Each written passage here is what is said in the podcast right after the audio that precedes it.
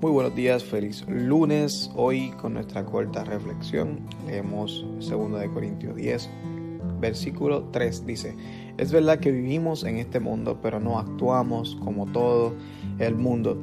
Hay personas que tienen un poco de issue con este, con este concepto de mundo y, es que permítanme explicarle, el mundo se refiere a las personas que, que sí, todos vivimos en este mundo y todos somos pecadores, pero hay quienes no les interesa eh, tener una relación con Dios, no les interesa eh, creer en Dios, no les interesa creer eh, en que Dios puede transformarlos ni acercarse a Él, no les interesa nada de lo que tiene que ver con Dios. Y estamos los creyentes, los que sí somos hijos de Dios. Hay quienes están coqueteando con el Evangelio y aún no han hecho una decisión final ¿verdad? y firme de, su, de su relación con Dios y entregar su vida al Señor, pero sí están tratando de acercarse a Dios y están en ese proceso de enamoramiento, todas las personas que se refiere el mundo en la escritura son aquellas personas que rechazan a Dios completamente.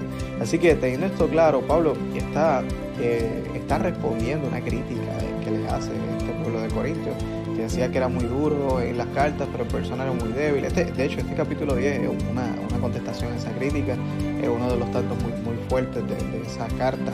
Eh, pero Pablo contesta diciéndole, mira, ellos dicen que yo hago las cosas por interés o que yo hago las cosas eh, como el mundo, pero la realidad es que yo estoy en este mundo, pero no soy de este mundo. Y eso deja claro de que nuestras acciones tienen que diferenciarse.